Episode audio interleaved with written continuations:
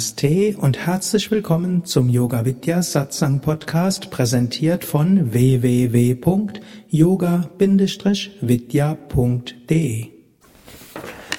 Was mache ich, wenn ich nie gelernt habe zu spüren, was mir wichtig ist? Ich spüre einfach nicht, was mir wirklich wichtig ist. Es kann doch nicht sein, dass das einzige für mich Wichtige ein intaktes Familienleben ist. Wenn ich mir die Frage stelle, was mir wichtig ist, rauscht es extrem in meinem Kopf. Weiß jetzt auch nicht, wer diese Frage gestellt hat. Ähm, es wird manchmal, vielleicht äh, wird, was wichtig ist, vielleicht äh, verwechselt mit Ziel. Denn es kann einem auch etwas wichtig sein, was nicht äußerlich fassbar ist. Es kann einem wichtig sein, Dinge zu lernen. Es kann einem wichtig sein, Dinge zu erfahren. Es kann einem wichtig sein, das Leben so zu nehmen, wie es kommt. Es kann einem wichtig sein, die Menschen zu nehmen, wie sie kommen. Und eines scheint ja auch wichtig zu sein, hm, ein intaktes Familienleben. Wenn man dazu sagen muss, hm, ob das immer erreichbar ist, ist dann die andere Frage. Wenn das Einzige, was einem wichtig ist, ein intaktes Familienleben, dann kann ich nur hoffen, dass das auch gelingt. Ansonsten würde ich dann würde ich schon empfehlen, zu überlegen, was ist mir wichtig? Und zwar nicht im Sinne von Äußerem.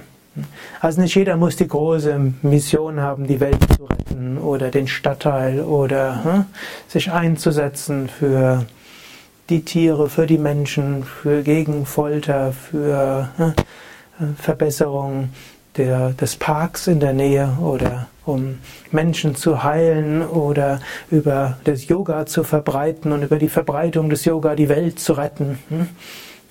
So ein bisschen, hm? was ich im Hinterkopf habe in den Momenten, wo ich nicht etwas so bescheidener, relativer denke. Hm? Aber man kann eben für wichtig halten, bewusst durchs Leben zu gehen. Man kann es für wichtig halten, offen zu sein für Erfahrung. Man kann erkennen, es ist für mich wichtig, die Menschen so zu nehmen, wie sie sind.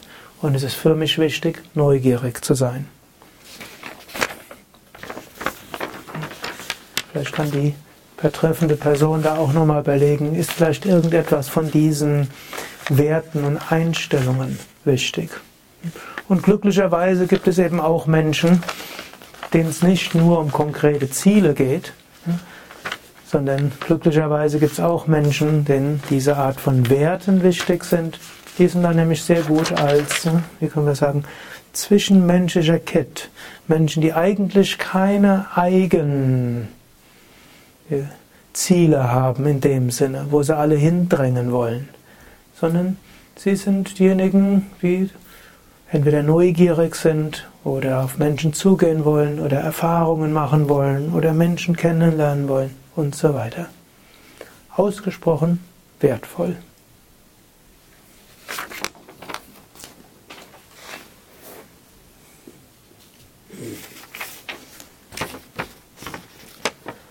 Wann finden Mantra-Weihen statt? Wie kommt man zu einem, seinem spirituellen Namen? Muss man komplett in weiß gekleidet sein? Gut, bei Yoga Vidya, in, dem, in diesem Ashram hier, finden immer in der zweiten, dritten und vierten Woche einer Yogalehrerausbildung Mantra-Wein statt am Donnerstag um 11.30 Uhr. Es finden normalerweise in Schulferien in jedem Fall am Donnerstag um 11.30 Uhr Mantrawein statt. Und wenn man vorher sich mindestens zwei Wochen vorher anmeldet, können wir auch um 11.30 Uhr kann auch eine eigene Mantraweihe am Samstag gemacht werden. Dazu muss man dann wissen, was ist überhaupt ein Mantra? Man muss über Mantraweihe etwas gehört haben. Typischerweise gibt es die meisten Mittwoche um 19 Uhr eine Infoveranstaltung über Mantraweihen. Da kann man dann einiges drüber hören oder man muss wiederum fragen, ob dort jemandem einem etwas drüber erzählen kann. Im Kirtan-Heft unter der Nummer 700 steht eben auch einiges über Mantraweihe drin. Mantraweihe hilft, dass die Meditation tiefer wird. Mantra-Maya hilft, dass man eine tiefere Verankerung hat im Göttlichen, bei den großen Meistern, in seinem eigenen Selbst. Es hilft einem auch regelmäßig in der Meditation zu sein, weil man zusammen mit der Mantra auch das Versprechen abgibt, täglich mindestens 20 Minuten lang zu meditieren und es macht die Meditation hm, kraftvoller, stärker und führt zu einer stärkeren Ver Verankerung im, auch im Alltag, in diesem spirituellen, sodass man auch im Alltag zwischendurch ein Mantra einfach wiederholen kann und sich dort gut verankert. Dann die anderen Ashrams von Yoga Vidya haben auch Mantra-Weihe, dort etwas seltener, aber auch dort, wenn man vorher sich anmeldet und weiß, was eine Mantra-Weihe ist, auch der Leiter von Yoga Vidya Westerwalden, Yoga Vidya Nordsee und Yoga Vidya Maria Rhein, die können auch alle Mantra-Weihen geben und in manchen der Yoga Vidya Stadtzentren sind auch solche, die dafür die Autorisierung haben. Wie kommt man zu einem spirituellen Namen? Es gibt spirituelle Namenseinweihungen. Auch hier wieder jede Tradition ist ein bisschen anders.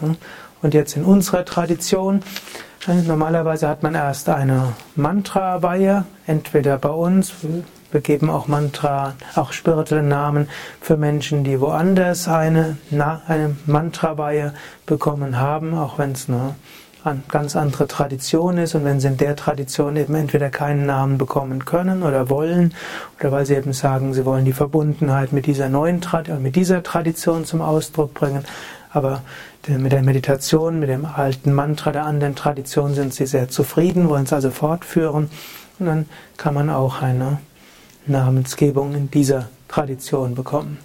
Und die machen wir eigentlich immer dann, wenn es Puja oder Homa gibt. Danach gibt es auch die Möglichkeit zu einer Mantra-Weihe.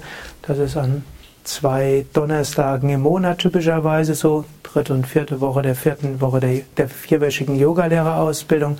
Die steht die Mantra-Weihe für alle offen, die im Ashram-Sinne dafür kommen wollen. Und ich kann auch an fast jedem Samstagabend nach dem Arati auch einen spirituellen Namen vergeben. Doch dazu muss man sich dann vorher anmelden. Muss man komplett in weiß gekleidet sein? Jetzt für die grundsätzlich natürlich sowieso nicht, wie ihr offensichtlich seht. Jetzt laufen wenige Menschen vollständig in weiß rum. Aber die Frage ist ja vermutlich auf Mantra-Weihe und Namensgebung ausgerechnet. Die, klassischerweise ist es so, dass wenn man zu einer spirituellen Namensgebung oder Mantra-Weihe geht, dass man dort in weiß gekleidet ist weil es die Ausdruck der Reinheit ist. So wie weiß kann man mit jeder Farbe einfach färben. So eigentlich soll der Geist so weiß werden, dass er nachher die Mantra-Energie gut annehmen kann. Aber es ist kein, keine Verpflichtung. Wenn jemand lieber in Grün oder Lila die Mantra-Weihe nehmen will, ist das auch ganz okay.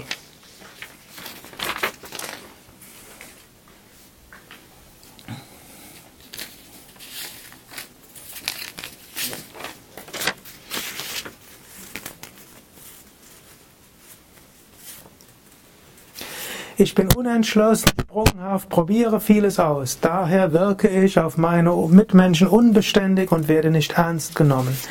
Wie kann ich das ändern? Ich möchte viel probieren, aber dennoch ernst genommen werden. Ich kann mich schnell für Dinge begeistern und folge ihnen mit Feuereifer. Leider kippt diese Begeisterung meist schnell wieder. Wie kann ich bei wichtigen Dingen kontinuierlich am Ball bleiben? Ich würde mich gern selbstständig machen, allerdings herrscht ein unsagbar großes Sicherheitsdenken vor. Wie kann ich mein Ziel dennoch verwirklichen? Jetzt drei verschiedene Zettel, aber ähnliche Schriften. Die ersten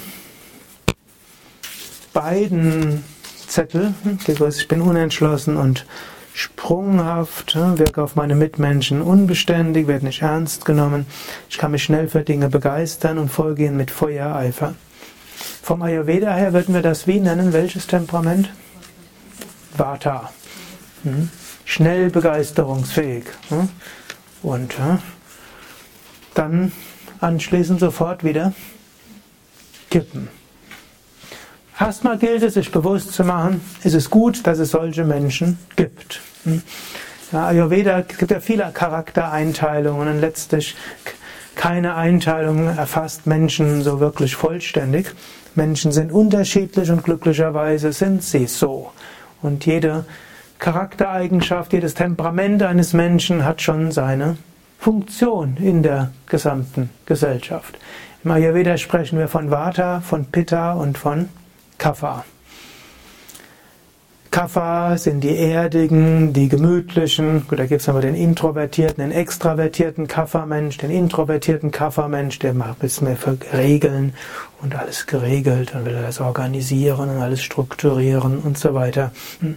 Der macht mit sich selbst das aus und hofft, dass andere die hm, den Sinn davon einsetzen. Wenn er Glück hat oder Pech findet, einen Pitta-Menschen, der das dann umsetzt und der introvertierte Kapha-Mensch wird dann der Regelwächter. Diese sind wichtig, solche Leute. Eine Gesellschaft braucht Regeln und da braucht es jemand, der einen daran erinnert, auch wenn er einen immer nervt. Diese introvertierten Kaffer-Regelfanatiker, die sind, die nerven, aber sie sind wichtig. Ohne die wird es schwierig. Und wenn die sich selbst bewusst sind, na, ja, ist es gut, ist es schon, ist es schon verständlich, dass ich die anderen nerve, aber ich bin wichtig, dann ist es gut. Und wenn die anderen das auch verstehen, dann ist es auch gut. Und wenn jeder so eine Toleranz hat, dann ist das wichtig. Oder es gibt dann die, extravertierten Kaffermenschen, die sind so gemütlich und freundlich zu anderen Menschen, sorgen, dass es jedem gut geht, dass alle was zu essen haben und was zu trinken haben. Die sind jetzt nicht so wie ein extravertierter Vata-Mensch auf 100 Menschen, aber irgendwo im Bereich sind sie wichtig. Das sind jetzt nicht die Flinken, das sind nicht die Schnellen, hm, aber die Zuverlässigen. Und dieser Kaffermensch weiß typischerweise, was wichtig ist. Und bleibt auch dabei. Dann gibt es die Pitta-Menschen. Die Pitta-Menschen sind die feurigen Menschen. Die setzen sich Ziele. Und wenn ein Ziel gesetzt worden ist, dann muss man es umsetzen und einhalten. Und man, manchmal fällt's, gibt manche Pitta-Menschen, denen fällt es leicht, Entscheidungen zu treffen, manche nicht. Aber wenn sie mal entschieden ist, dann wird man sagen, vereinbaren, einen Plan dorthin machen und dann hm, es dort hin. Punkt. Auch die Pitta-Menschen wissen oft oder meinen zu wissen, was wichtig ist. Und die meinen das in dem Grad zu wissen, dass sie das auch allen anderen verkünden, was jetzt wichtig ist. Und wehe, die sehen das nicht ein. Gut, für einen Pitta-Menschen ist auch wieder wichtig zu erkennen, ja, so bin ich und es ist gut, dass es mich so gibt. So werden Sachen umgesetzt, so kommen Dinge voran. Aber es ist auch gut, dass es den Kaffer-Menschen gibt, den Introvert, der in alten Regeln festhält und immer wieder sagt, das kann man doch nicht machen. Hm? Und irgendwo bremst oder der andere, der gemütliche Kaffermensch, kann ja nicht mal in die Gänge kommen. Dann ist es gut, dass es den gibt, denn der gemütliche Kaffermensch verhindert das Burnout aller anderen und der Regel-Kaffermensch sorgt dafür, dass nicht Chaos ausbricht. Und dann gibt es die Vata-Menschen. Vata-Menschen gibt es wieder verschiedene Typen und ich unterscheide gerne zwischen zwei Typen, Arten von Vata-Menschen. Es gibt die introvertierten Vata-Menschen und es gibt die extrovertierten Vata-Menschen. Meistens, wenn man über Vata-Menschen spricht, sind nur die Extrovertierten gemeint. Das sind diejenigen, die auf 100 Menschen zugehen, die, so wie sie jemanden sehen, so, ah, und auf ihn, ah, ich habe irgendwie gehört, du bist auch, und so weiter und so fort, und so. Und, und eigentlich ist es sehr, sehr angenehm, mit so jemandem, mit solchen Menschen zu sprechen und die sind freundlich und die sind zuvorkommend und die, und wenn man die irgendwas fragt, die, die antworten, egal ob sie es wissen oder nicht. Und sie kennen mindestens jemanden, der und können einen vermitteln und und die entflammen sofort. Und danach, nach einer Weile, ist das ist wieder weg. Sie erzählen einem gerade, wie wichtig das ist und dann, vielleicht wenn man Pitta-Mensch ist, bemüht man sich gerade, das umzusetzen. Ne? Denkt man, tu dem Gefallen, jetzt hat man nicht den Plan und die ersten Schritte. Und der Vata-Menschen ist schon wieder weiter irgendwann. Was habe ich denn die letzten zwei Monate gemacht? und habe nicht mitbekommen, dass vielleicht die letzten vier Wochen das längst nicht mehr von Bedeutung war. Trotzdem ist es wichtig, dass es solche Vata-Menschen gibt. Warum? Es ist wichtig, Ideen zu haben. Und diese Vata sind kreativ, sie haben Ideen. Man könnte doch mal, hast du schon mal überlegt und du, ich habe mal was gehört und so weiter. Und so gibt es einen weiten, sie halten den Horizont weit und verhindern, dass man quadratisch praktisch dumm wird. Ne? Oder dumpf ist vielleicht besser. Sondern halten weit. Sie bringen ein bisschen kreative Unruhe hinein. Und vielleicht sollte, die, kann die betreffende Person überlegen, sollte ich das nicht annehmen, dass mir das wichtig ist. Mir ist es wichtig, viele Ideen zu haben. Mir ist es wichtig, kreativ zu sein. Mir ist wichtig, neugierig zu sein und offen zu sein. Und das ist mir wichtiger als eine konkrete Sache, wo ich so erfolgreich bin. Es könnte auch sein, dass noch etwas anderes zusätzlich wichtig ist, aber es kann einem wichtig sein zu sagen, so bin ich und das ist gut so. Man kann auch überlegen, vielleicht sollte ich das etwas offensiver auch gestalten, anstatt sich zu entschuldigen und irgendwie ein schlechtes Gewissen. Ich sollte beständiger sein und ich sollte bei einer Sache bleiben und so weiter. Und ich bin es aber leider nicht. Ich bin ein schlechter Mensch. Und ich muss mich jetzt unbedingt umformen. Also man kann eben als erstes sagen, so bin ich und es ist gut, dass ich so bin und da haben viele Menschen auch etwas davon und ich bringe Leichtigkeit hinein. Und wer so jemanden kennt, diese Menschen, die scheinbar unbeständig sind, die haben einen riesen Vorteil. Wenn er irgendwas braucht, müsste er die nur fragen. Die kennen bestimmt irgendjemanden und wenn sie niemanden kennen, kennen sie jemanden, den sie fragen können, ob der jemand kennt. Und gerade wenn man dann eher ein introvertierter Mensch ist, dann braucht man niemanden sonst zu fragen. Man muss nur den einen fragen, der benimmt alle Außenkontakte dieser Welt und als solches ist der dann sehr wichtig. Und weil der schnell entflammen kann, entflammt er auch für das, was einem selbst wichtig ist. Man muss es nur geschickt dann sagen und dann man muss nicht selbst alles sein. Und umgekehrt, derjenige, der schnell für etwas entflammt und irgendwie das Gefühl ist schon sehr wichtig, der muss bloß vielleicht einen Pitta-Menschen davon überzeugen, dass es wichtig ist und er wird schon dafür sorgen, dass es umgesetzt wird und dann wird man selbst weitergehen können. Das wäre der erste Schritt, das Annehmen seines Charakters und sich bewusst werden, wie ich bin, das ist mir durchaus wichtig, deshalb bin ich ja so. Und dann kann man immer noch überlegen, gibt es darüber hinaus auch ein äußeres oder ein Anliegen, das mir vielleicht so wichtig ist, dass ich dort auch mal meine Sprunghaftigkeit dämpfe. Und wenn man dann eben das Gefühl hat, ja, es gibt schon etwas, das ist mir wichtig. Und dann kann man auch, dann hat man gerade die 200. Idee, die einem kommt, nachdem das andere so wichtig war, dann kann man überlegen, ja, es ist toll, diese anderen Ideen zu haben und vielleicht ist es gut, sie aufzuschreiben. Für jemanden, der viele Ideen hat, ist eigentlich ein hervorragendes Mittel, alle aufschreiben dass einem nichts Wichtiges entgeht. Man kann sie aufschreiben oder im Smartphone gibt es ja diese Notizen und dann kann man die dort aufschreiben. Vermutlich geht man sie nie durch, gerade wenn man Watermensch ist, aber immerhin man hat sie aufgeschrieben und vielleicht erinnert man sich an etwas und aber es ist dadurch, dass man es aufgeschrieben hat, auf der einen Seite, auf der anderen Seite ist es aber auch im Unterbewusstsein verankert, aber nicht mehr im Bewusstsein, sodass es auf einen zurückkommt. Und so, wenn man also dieses Temperament hat wie hier und ständig neue Ideen, wäre eben der Tipp, die Ideen dann, die neuen aufzuschreiben und vielleicht sich vorzunehmen, ja, ich gehe das durch ich mache das weiter. Und vielleicht kann man auch dann überlegen, wie könnte ich denn die Sache, die, ich, die mir jetzt so wichtig ist, so angehen, dass es mir auch entspricht. Und jemand, der jetzt dieses extravertierte Vata-Temperament wäre, da würde man eben sagen, ich muss für die Aufgabe immer wieder Neues, Faszinierendes finden. Und zum Zweiten, ich muss neue, faszinierende Menschen finden. Und zum Dritten, ich muss gucken, dass mir die Menschen liegen. Gut, ein Vata-Mensch ist dann, obgleich er leicht ist, ist trotzdem auch leicht kränkbar dann. Ne? Vielleicht muss man dann über diese Kränkungen hinausgehen. Hm? Kann auch schnell wieder vergeben. Und ebenso überlegen, wie könnte ich das voranbringen, wie es mir entspricht. Das hilft oft weiter. Nicht, ich sollte so und so sein. Ich erzähle manchmal diesen Seminaren auch die Geschichte. Hm? Als ich meinen ersten Ashram geleitet hatte, wusste ich nicht, wie soll man jetzt einen Ashram leiten.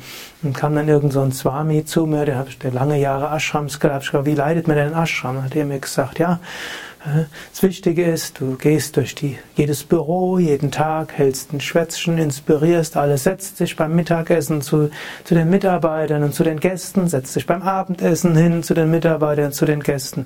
Bleibst auch nicht zu lange an einem Tisch und machst ansonsten nichts. Die anderen werden dann schon ihre Arbeit machen. Gut, ich kannte auch ihn und ich wusste, das hat er auch so gemacht, hat mir nicht irgendwas erzählt, da hat es gemacht und tatsächlich in seinem Ashram herrschte eine gute Stimmung und die Leute waren auch aktiv. Also, gesagt, getan. So bin ich dann jeden Tag ne, zum Essen mit den Gästen und den Mitarbeitern durch die Büros gegangen, mit jedem gesprochen. Und irgendwann habe ich festgestellt, morgens, wenn ich mein Zimmer verlassen hatte, war so ein Bauchgrimmen da. Und ich habe mehr, mehr Gründe gefunden, später nach unten zu gehen. Hm, hm, irgendwo ist dann so, dass ich mir gekraut habe, runterzugehen. Da habe ich gesagt, warum? Ich bin doch eigentlich jemand, dem immer Spaß macht, was ich dort gemacht habe. Das, was ich gemacht habe, gerne. Warum jetzt nicht? Da habe ich halt festgestellt, das liegt mir halt nicht, auf jeden Menschen einfach zugehen, mit ihm einfach ein Bläuschen zu halten und zu sprechen. Ich muss selbst was tun. Und wenn ich mit jemand spreche, dann spreche ich mit jemand. Und dann bin ich auch ganz da. Und dann können die Menschen sicher sein, ich spreche auch gerne mit ihnen, aber einfach nur Smalltalk ist nicht meine Sache. Das haben dann die Mitarbeiter sehr bedauert, dass ich dann ab da hm, eher an meinem Arbeitsplatz gesessen habe und eher meine Kontakte auf Mitarbeiterbesprechungen und einmal die Woche mit hm, denjenigen, die mit mir direkt zu tun haben, eine Stunde gesprochen und ansonsten Termin ausmachen und dann ab und zu mal lächeln, grüßen, Om Namah Shivaya. Und wenn jemand gesagt hat, ich habe mal eine Frage, gut, war ich auch da. Das haben die nicht mehr so gut gefunden. Hm? Aber ich bin wieder gerne zur aus meinem Zimmer rausgegangen und habe gerne meine Aufgaben erfüllt. Daher muss man schauen, wie liegt es einem. Ja? Eigene Erfahrung. Genau, ja. Ich kenne die Geschichte schon aus dem früheren Seminar, aber ich höre sie immer wieder gerne und äh, ich bin auch ein Vata-Typ und äh, bewege mich auch seit einiger Zeit so von der extrovertierten Lebensweise zur introvertierten und für die Leute, die so Schwierigkeiten haben, war auch die Frage, alles unter einen Hut zu bringen. Was man mhm. meines Erachtens streichen kann, ist das Quatschen mit den anderen. Es sei denn, man braucht, man braucht kompetenten Rat und muss die Sache besprechen. Aber wenn das nicht der Fall ist, einfach nur mal erzählen, was man vorhat und mal gucken, ob die das toll oder nicht toll finden. Entweder die sagen, die finden irgendwas, was man, wo es dann schief gehen könnte, dann macht man sich Gedanken, nachher ärgert man sich und wenn Sie sagen, ja, ist ja klasse, bringt dann ja auch nicht weiter. Nicht? Das so, äh, also das kann man meines Erachtens, äh, es gibt mittlerweile, ich habe so im, im Spiegel war so eine Serie, also die extrovertierten Typen, die sind so im Fernsehen immer, nicht? Und die Leute denken, das sind die Erfolgreichen, aber letztlich erfolgreich sind die Introvertierten, weil die auch besser mit der Zeit umgehen können. Mhm. Und auch von der Energie her, das so mit jedem Kontakt aufnehmen und freundlich sein, das kostet Energie. Und wenn man das so auf die Arbeit konzentriert und sucht dann gezielt den Kontakt, äh, äh, dann meine Erfahrung ist auch, äh, auch wenn man gemeinsam so essen geht, mit einer anderen Person ist es angenehm. Aber wenn das mehrere Leute sind, äh, ist es umso anstrengender, weil jeder irgendwas hat. Und äh, also nach meiner, ich hab, bin das eher auch ein geselliger Typ gewesen, aber ich bin nicht vereinsamt, aber ich mache das doch ausgewählter und gezielter mhm. und man kriegt die anderen Sachen dann eher geschafft. Mhm. Ja, man muss auch schauen, hm, was liegt einem mehr? Du bist jetzt offensichtlich mehr in Richtung Introversion dort gegangen. Hm? Ist ja auch bei mir so. Hm? Ich unterhalte mich gern mit einem Menschen tiefer und längere Zeit oder einen, den ich länger kenne. Aber es gibt auch Menschen, die sind anders. Die brauchen, man kann überlegen, was gibt mir Energie. Ich erlebe das hier im Ashram. Es gibt manche, die ihren freien Tag am liebsten allein verbringen, höchstens noch mit Partner und ansonsten allein. Und es gibt andere, was machen die an ihrem freien Tag? Das, früher konnte ich das nicht verstehen. haben sie schon einen freien Tag? Was machen die? Die verabreden sich mit Leuten und unternehmen was zusammen. Ich habe lange Zeit nicht begriffen, warum, warum tut man sich das an? Gut, also hier hm, muss man schauen. Und wenn man jemand ist, der merkt, es kostet eine Energie oder es bringt es irgendwo es zerflettert, dann, hm, wie du sagst, eher etwas beschränken. Wenn man aber das braucht, Kontakt mit anderen Menschen und sitzt die ganze Zeit nur vor seinem Computer in seinem Schneckenhaus, dann brennt, dann hm, wird man deshalb ja, irgendwo energielos werden. Und dann muss man aufpassen. Denn manchmal wird gesagt, wenn man überlastet ist, muss man sich zurückziehen. Das stimmt für den Extravertierten überhaupt nicht. Hm? Der braucht Kontakt mit Menschen, anregende Kontakte. Aber umgekehrt, wenn jemand sagt, hey, du musst mit unter Menschen, dann geht es dir wieder besser. Wenn man introvertiert ist, dann stimmt das unter hoher Arbeitsbelastung nicht. Es stimmt, wenn man jetzt schon Monate im Schneckenhaus gewesen ist, auch als Introvertierter muss man an Menschen, unter Menschen kommen. Schon nach ein paar Tagen müsste man das wieder oder spätestens nach ein paar Wochen. Aber hm, ihr versteht, was ich dort meine. Also, das wäre das. Und Gerne. Ähm, Sie haben vorher gesagt, äh, man soll sich dann, wenn man viele Ideen hat, die auch aufschreiben, damit sie nicht verloren gehen und sich dann mal überlegen, für welche Idee es sich lohnt, seine Sprunghaftigkeit vielleicht auch mal zu überwinden. Genau. Woher weiß man denn, welche Idee das dann ist? Eine gute Frage, eine wichtige Frage, denn es gibt viele. Die Frage, was ist mir wichtig? Das ist dann wir, es gibt hier verschiedene Möglichkeiten, wie man dort rangehen kann. Eine wäre Gebet. Also wer irgendwo einen Bezug hat zu einer höheren Wirklichkeit, kann sagen, ich habe das und die Vorstellung, das könnte wichtig sein, ich bin mir nicht sicher, lieber Gott, lieber Meister, liebe göttliche Mutter, liebes höheres Selbst, sage mir bis zum Sonntag, ob das wirklich wichtig ist. Gib mir in irgendeiner Form ein Zeichen. Vielleicht wenn ich am Sonntag aufwache oder am Samstag oder hm. so kann man beten. Hm. Dann der nächste Schritt wäre dann auch, dann wenn man einen Entschluss gefasst hat, könnte man dann sagen, ja, ich habe mich jetzt entschlossen und ich habe mich entschlossen, das ein Jahr lang hm, fortzuführen. Gut, und dann gilt hier, hm, once you decided, kill the alternatives. Hm, man muss dann die bewusste Entscheidung treffen, das ist mir wichtig. Ich werde auf dem Weg dorthin, wenn man Vata-Mensch ist, mir auch ein bisschen Raum links und rechts lassen. Das muss man auch machen. Man darf nicht immer denken, alles, alles weglassen ist gut. Ist so ähnlich wenn ich irgendwie keine Zeit mehr habe und irgendwo merke, ich bin überlastet, gut, eine Möglichkeit wäre, ich nehme mir mehr Zeit für Meditation.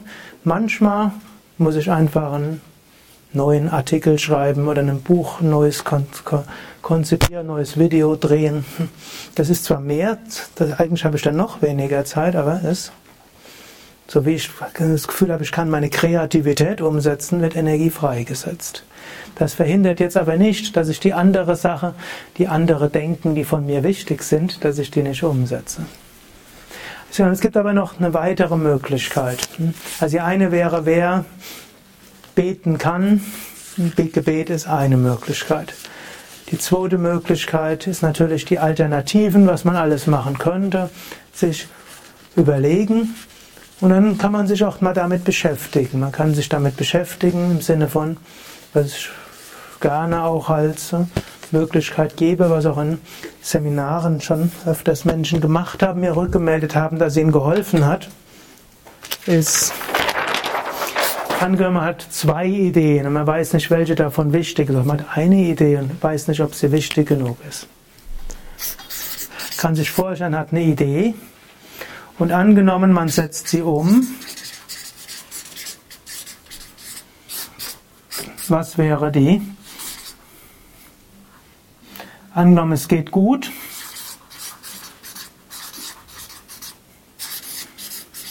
Und angenommen, es geht schief. Was auch immer man darunter verstehen will. Wie wäre das? Und dann kann man merken, Wie wichtig wäre das einem, wenn es gut geht? Das spürt man dann irgendwo. Und wie schlimm wäre es, wenn es schief geht? Das spürt man auch. Und manchmal wird es dann einem klar. Ihr könnt jetzt gerade mal überlegen, ob ihr eine Idee habt oder vielleicht habt ihr jetzt äh, vielleicht sogar zwei Alternativen, das geht ja auch. Ne? Idee oder Alternative 1 oder Alternative B2. Und das kann man auch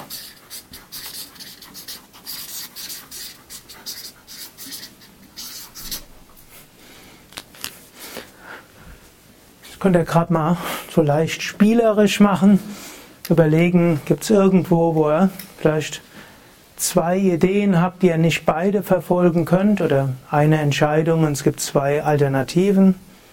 Und jetzt stellt euch mal vor, ihr entscheidet euch für Alternative A oder Idee A. Das könnt ihr jetzt entweder bei geschlossenen Augen machen oder offenen Augen, sitzend oder liegend. Ihr könntet es auch schreibend machen. Angenommen Alternative A und es geht gut. Wie wäre das, was hieße das? Was wären die Konsequenzen für euch, für andere? Und wie fühlt sich das an? Jetzt stellt euch vor, entscheidet euch für Alternative A und es geht schief oder Idee A und es geht schief. Was auch immer darunter verstehen wollt. Was wären die Konsequenzen für euch selbst, für andere? Und wie fühlt sich das an? Und angenommen, ihr entscheidet euch für Alternative B oder Idee B. Und angenommen, das geht schief. Was wären die Konsequenzen für euch, für andere? Ist diese Alternative B? Und was sind die Konsequenzen, wenn es schief geht? Wie fühlt sich das an? Und angenommen, ihr entscheidet euch für Alternative B und es geht gut. Was heißt das? Was heißt gut gehen? Und welche Konsequenzen hat das für euch und für andere? Und wie fühlt es sich an? Gut, dann könnt ihr wieder normal durchatmen und wer die Augen geschlossen hat, Augen öffnen. So eine, das nennt man auch Samyama-Technik, wo man durch bewusstes Konzentrieren auf etwas und dann auf das intuitive Spüren fühlt. Manchmal reicht es, das einmal zu machen, manchmal muss man es ein paar Mal machen. Und manchmal verbindet man es noch zusätzlich mit Gebet. Und was man auch noch zusätzlich machen kann, ist zu sagen, ja, bis Freitag werde ich mich so und so entscheiden. Und dann kann man noch sagen, und lieber Gott oder Schicksal, du kannst mich bis Freitag davon abhalten oder sei es durch eine innere Meinungsänderung, sei es durch irgendwas Äußeres. Wenn nicht, mache ich es halt. Und dann die Entscheidung für sich klar, klar sagen und anderen kommunizieren. Gerade wenn Vata-Mensch ist, dann auch jeweils zusätzlich kommunizieren. Und dann nachher überlegen, wie könnte ich das hm, verfolgen, dieser Idee, dieser Alternative, dieses, hm, dieses Entschlusses so machen, dass es mir entspricht, dass es mir Spaß macht und dass gerade wenn man Abwechslung sucht, man eben auch hm, Abwechslung hat.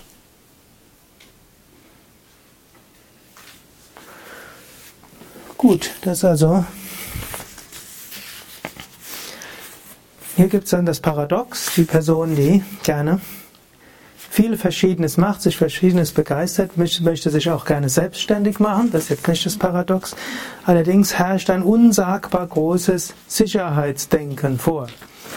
Wie kann ich mein Ziel verwirklichen. Das ist ein komplexer Charakter. Zum einen viele verschiedene Ideen.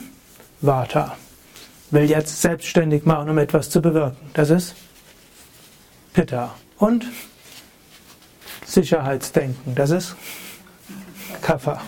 Also alle drei zusammen. Jetzt, wie kriegt man die alle drei tatsächlich zusammen? Gut, eines ist natürlich, sich bewusst zu machen, es gibt nur eine Sicherheit. Und was ist diese Sicherheit?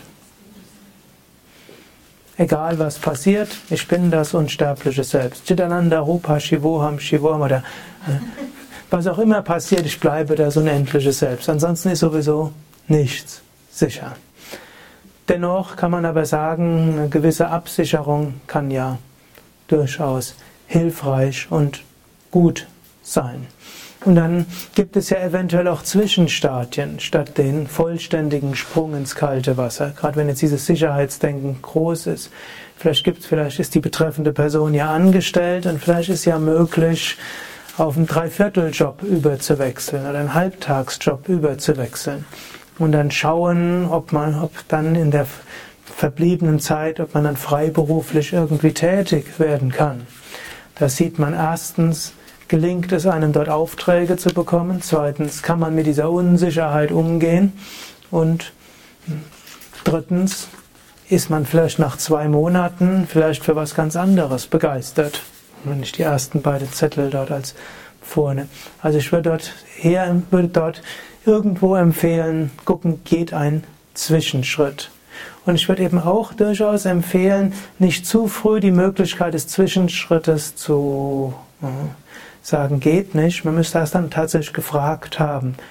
Manchmal denkt man, es geht nicht. Und manchmal sind gerade in der heutigen Situation Chefs froh, man hat eine Dreiviertelkraft, als sie ganz zu verlieren. Und manchmal denkt man zu früh, dass etwas nicht möglich ist.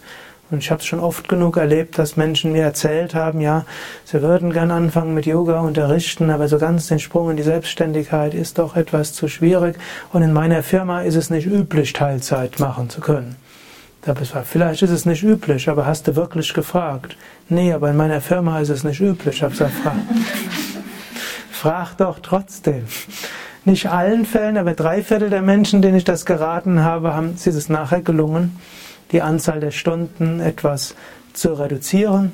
Und dann kann man feststellen, liegt es einem ein bisschen freiberufliche Tätigkeit.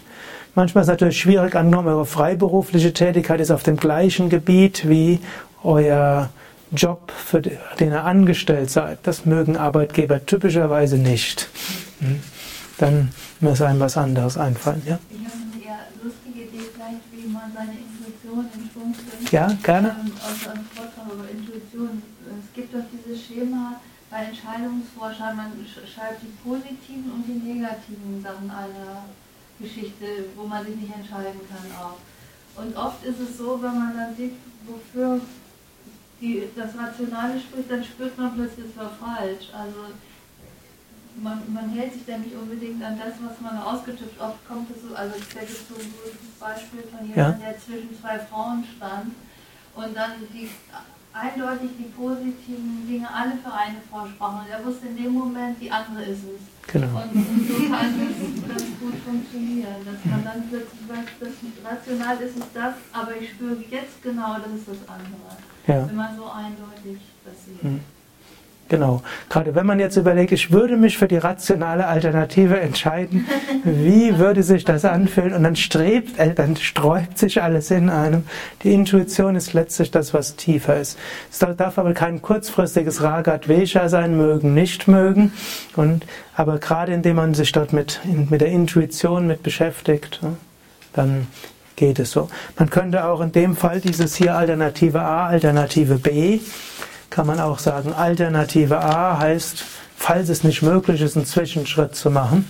Ich persönlich würde immer bei wichtigen Entscheidungen versuchen, einen Zwischenschritt zu machen. So ähnlich wie jetzt bei Yoga Vidya als Ganzes. Wir sind ja überlegen, eventuell doch in ein paar Jahren ein bisschen von Deutschland aus zu expandieren, vielleicht ein Ashram irgendwo im Mittelmeerraum.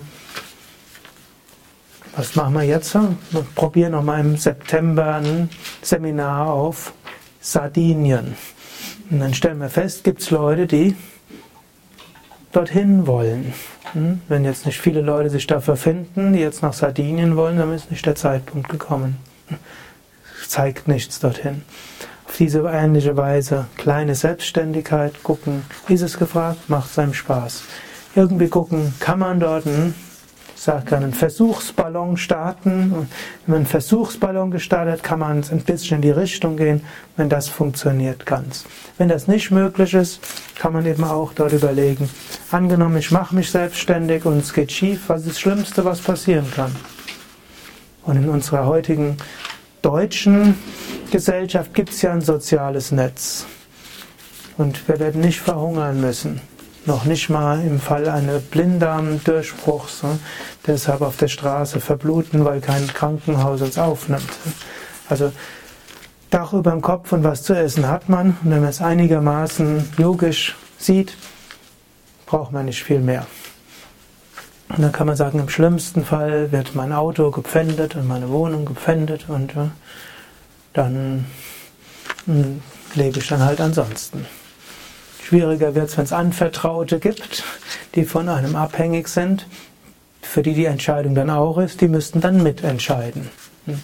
Also, und wenn die das mitentscheiden, dann war es deren, hm, deren Verantwortung mit.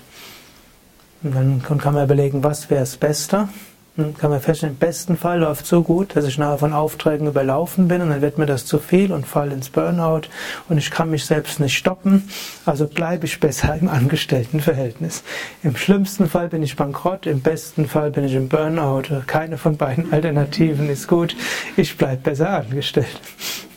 Aber man kann auch sagen, im schlimmsten Fall lerne ich yogische Bescheidenheit und suche mir einen neuen Job. Das ist der schlimmste Fall. Und im besten Fall bin ich Herr und Frau über meine Zeit und kann das tun, was mir wirklich wichtig ist. Lerne eine ganze Menge und kann dann hm, mal, wenn ich mehr machen will, mehr machen und wenn ich ein bisschen weniger machen will, auch. Weiß aber, hm, als Selbstständiger muss man natürlich auf seine Kunden Rücksicht nehmen. Was auch etwas ist, was die Persönlichkeit entwickeln kann.